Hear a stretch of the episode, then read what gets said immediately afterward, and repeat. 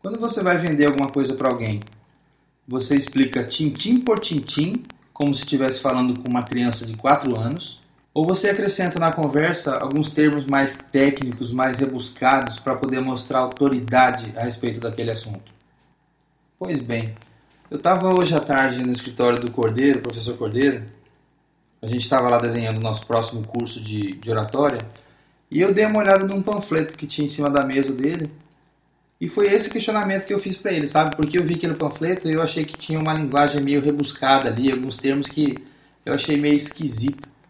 E é sobre isso que a gente acabou conversando e transformando nesse podcast aqui, que a partir de agora eu convido você a tomar parte na conversa. Seja bem-vindo ao escritório do professor Francisco Cordeiro Júnior. Cordeiro, eu estava olhando esse, esse panfleto aqui no qual você apresenta os workshop, né? Modernas técnicas de ensino. E aí eu estou vendo aqui o seguinte: eu que mexo com, com treinamento e, e com palestra, eu tive algumas dúvidas em relação a temas apresentados, por exemplo. Então tem aqui posições perceptivas, é, arquétipos universais, sistemas, represent, sistemas representacionais, entre parênteses, VAC. Ou seja, tem coisa aqui, cara, que eu olho, sabe, nesse folder teu e eu não entendo. E aí eu fico pensando assim: e o povo que vai receber esse panfleto aqui? Será que eles vão entender também? Você acha que quem lê esse panfleto aqui entende tudo o que você está dizendo aqui? Não, eu acredito que não. Normalmente não entende. E de uma certa forma é intencional essa proposta. Porque eu, como eu trabalho é, fazendo visitas e deixando esse material e fazendo uma breve explanação do que eu vou fazer no trabalho, eu quero que a pessoa desperte o interesse em saber como aplicar essas, esses recursos técnicos específicos da programação neurolinguística. Então a ideia é que ela, ela faça um contato para que eu possa explicar melhor cada um dos termos que estão aí colocados e de como isso pode ser e facilmente compreendido e depois pesquisado pelas pessoas no momento em que elas precisarem tecnicamente entender melhor como aplicar isso no trabalho delas. Então quer dizer que nesse primeiro momento, então você faz de propósito, você faz esse panfleto aqui e coloca algumas palavras aqui que as pessoas não vão entender. O teu objetivo então é criar curiosidade para a pessoa te perguntar do que se trata, é isso? Exatamente. E de uma certa forma eu demonstro a autoridade que eu tenho sobre o assunto porque a forma como eu aprendi a PNL não foi uma coisa assim de final de semana, não foi lendo um livro, mas fazendo treinamento em nível de especialização mesmo, de 400 horas mais ou menos. Tá. Então vamos fazer um teste aqui. Vamos dizer que eu seja a pessoa para quem você está mostrando esse panfleto com a, com a intenção de que eu te contrate para fazer esse curso aqui, esse workshop. Eu falo assim, Cordeiro, o que, que é esse, essas posições perceptivas que você está falando aqui, que um dos temas apresentados, né? Está aqui assim, temas apresentados, dentre outros, posições perceptivas. O que, que é isso aqui, Cordeiro? É a capacidade que você tem de fazer a comunicação a partir da primeira pessoa, por exemplo, é quando você fala para o seu público ou quando você fala com a outra pessoa com quem você está lidando, essa comunicação está em primeira pessoa. A partir do momento que você observa outra pessoa e percebe a comunicação corporal dela, a reação a partir dos olhos, a reação a partir da movimentação das mãos, a, a partir da respiração, posição dos ombros, às vezes uma expressão no rosto, a, uma movimentação que a pessoa faça, quando você você passou para a segunda pessoa, então esse feedback que o outro te dá, ele faz com que você saia da sua primeira pessoa e vá para a segunda pessoa. Se tem uma terceira pessoa observando a conversa e você também faz uma leitura dessa pessoa, você mudou a posição. Então veja só, só nesse, nesse exemplo que eu passei, você tem a primeira, a segunda e a terceira posição. Então, para quem, como o workshop chama Modernas Técnicas de Ensino, o professor, o palestrante, o instrutor, o que ele deve fazer? Se ele não tiver esse feeling, muitas vezes ele não consegue chegar até a compreensão de quem está assistindo a sua apresentação. Então deixa eu te perguntar um negócio. Por exemplo, então eu seria, assim, simplificando bem, seria eu ter empatia por quem está me ouvindo? Por exemplo, eu estou lá palestrando. Aí eu pego e me preparo, lógico, para fazer a minha palestra. Só que é interessante que eu, durante a minha palestra, eu tenha sensibilidade de ler o público que está me assistindo para saber se está dando certo aquilo que eu estou falando ou não. Tipo assim, eu vou fazer uma piada, eu vou fazer alguma coisa que é para ser engraçado. Se ninguém riu, eu já sei que aquele público é mais sério. E eu já tenho que mudar minha estratégia. Minha estratégia não vai ser para ficar fazendo piadinha, vai ser para ser um negócio mais profundo. É alguma coisa desse tipo assim? Exatamente. Se você, por exemplo, não faz uma leitura, não vai para a segunda pessoa, ou seja, se você não vai para o público no início da sua apresentação, no decorrer dela, e a, e a piada está no contexto, mas se você não foi para a segunda pessoa, você não sentiu se dava ou não para contar a piada. Entendi. Como isso aqui é workshop de modernas técnicas de ensino. Então, quer dizer, o professor também, assim como o palestrante, ele tem que ver se aquilo que ele pretende fazer se encaixa naquela hora, é isso? Se o pessoal para ver se o pessoal está receptivo ou não. Então tá.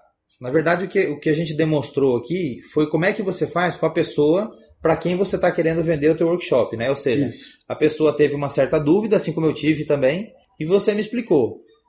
Quer dizer, nessa, nessa, nessa conversa de tirar dúvida, você acaba mostrando para a pessoa, conversando, quer dizer, é um jeito de chegar na pessoa conversar com ela, criar empatia, que é diferente de eu jogar um panfleto e falar assim, bom, se vira aí, se você quiser me contratar, contrata, se não quiser, não contrata. Você vai ter a tua oportunidade de mostrar para a pessoa que é legal te contratar.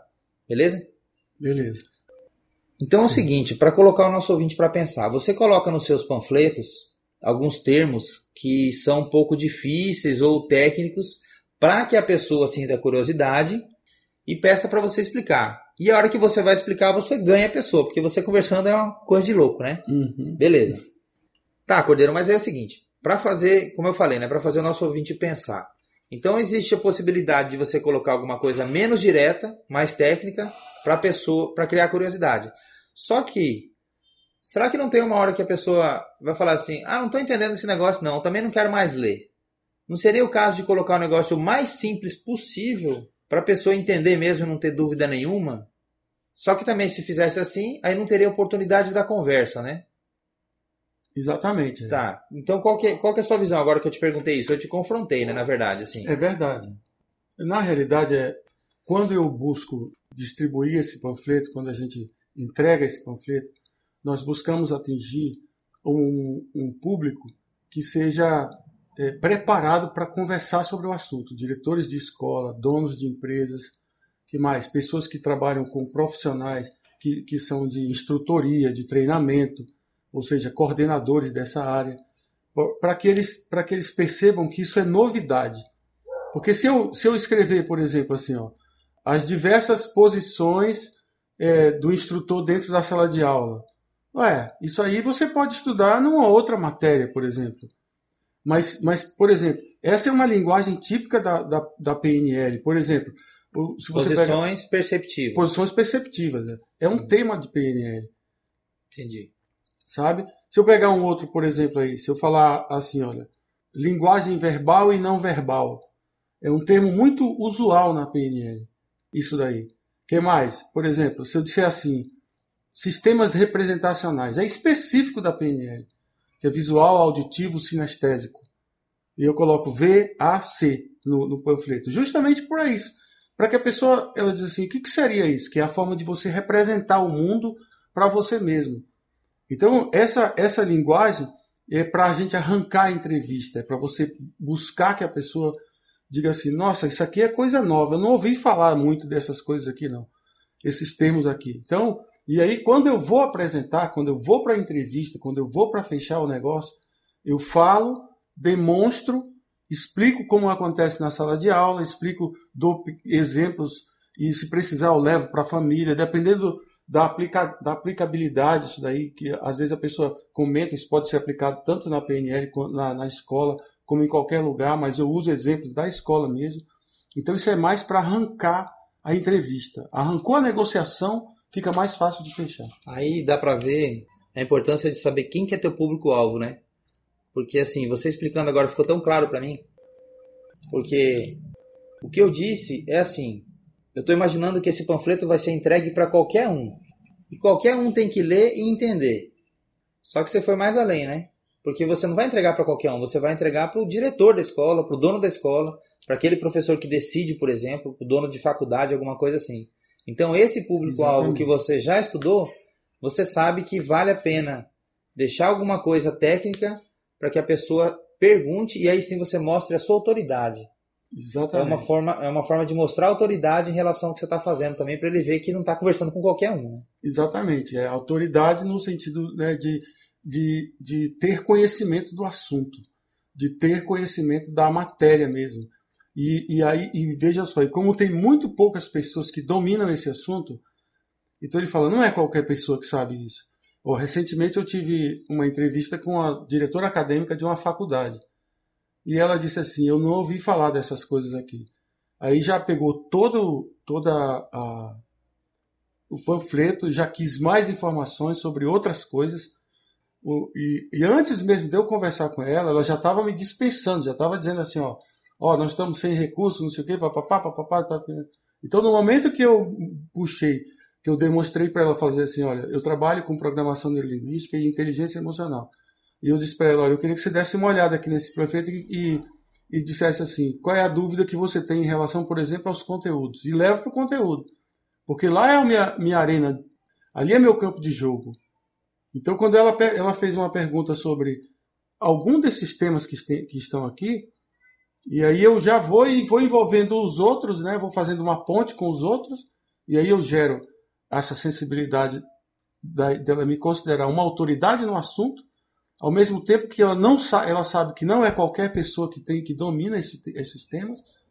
Então ela já passou o e-mail, o telefone, e aí eu já estou em negociação para fechar um treinamento ao longo do ano com os professores. Maravilha. Então, para fechar, fora da tua área agora, vamos, vamos voltar para minha área. O objetivo desse podcast aqui é ajudar as pessoas a atingirem os objetivos. Beleza. O que, que a gente pode tirar de lição daí, então? Porque dependendo do lugar que a gente vai estudar, aliás, na internet tem de tudo hoje, né? Qualquer coisa que você buscar, você vai achar na internet alguém explicando alguma coisa, tutoriais e tudo mais. Então, assim como eu perguntei para você, provavelmente se você procurar na internet, você vai achar é, lugares, professores, cursos que aconselham a pegar uma linguagem a mais simples possível. Até uso o seguinte termo: você explica como se estivesse explicando para uma criança de 4 anos. Só que agora você me mostrou uma outra coisa. Às vezes é interessante a gente fazer um negócio um pouquinho mais, não complicado no sentido de difícil, mas um pouquinho mais técnico, justamente para a gente mostrar que a gente sabe a respeito daquele assunto. Então, eu acho que dá para resumir falando o seguinte: Antes de montar a sua peça de venda, o seu discurso, o seu panfleto, um e-mail, uma carta, o seu telefonema, saiba para quem você está fazendo aquilo, quem que é o seu destinatário. Dependendo de quem vai ler, escutar, assistir, é o jeito que você tem que falar. Ou muito fácil, ou muito simples, como se estivesse falando para uma pessoa de 4 anos, para uma criança, ou alguma coisa mais difícil. Sabendo que é, é isso no mundo digital, quem é da parte digital que está estudando isso já está careca de saber o que eu estou falando, que é o seguinte: é você identificar quem que é o seu avatar, quem que é a sua persona. Então, se você for fazer uma peça para um diretor de uma escola, vai ser de um jeito. Se você for fazer a sua peça para um aluno dessa mesma escola, Exatamente. vai ser de outro jeito. Beleza? E é o seguinte, eu estou começando a colocar no meu podcast um desafio. Então, todo podcast eu faço questão de desafiar. Porque esse podcast é para transformar quem está ouvindo. Uhum. E às vezes a gente ouve, ouve, acha muito legal, mas fica por isso mesmo. Então, para fazer com que isso aqui surta algum efeito, eu faço um desafio para quem está ouvindo. Me ajuda aí, qual que seria o desafio para a gente passar para os nossos ouvintes nesse podcast? Vamos simplificar aqui. É um desafio, tem que ser um negócio muito, muito rápido, muito direto. Então, o desafio nós vamos fazer o seguinte: você que está me ouvindo, eu quero que você faça um texto para poder vender um produto. Qual que é esse produto, Cordeiro? Tá, pode ser um chocolate. Um chocolate, pronto. Então você vai fazer um texto para vender um chocolate. Só que você vai fazer, na verdade, três textos. Você faz um texto para vender o chocolate para uma criança, o outro texto você faz para vender o chocolate para a mãe, e outro texto você faz para vender o chocolate para o pai. Na verdade, o chocolate, assim, o chocolate é para criança. Certo. Só que o texto você faz assim, um para a criança ler a respeito do chocolate para ela, outro para a mãe ler a respeito do chocolate para a criança e outro para o pai ler a respeito do chocolate para a criança. Beleza? Ou seja, quem vai ler são pessoas diferentes, mas o produto é o chocolate e, e quem vai comer o chocolate é a criança. Beleza? Esse é o desafio então desse podcast. E aqui a gente se despede. Eu quero agradecer demais, Cordeiro, por essa não vou chamar de entrevista essa conversa, né? Porque uhum. a gente está aqui no seu escritório falando assim, bicho, bora gravar esse podcast aqui então a respeito desse assunto que é muito interessante. Te agradeço mais uma vez.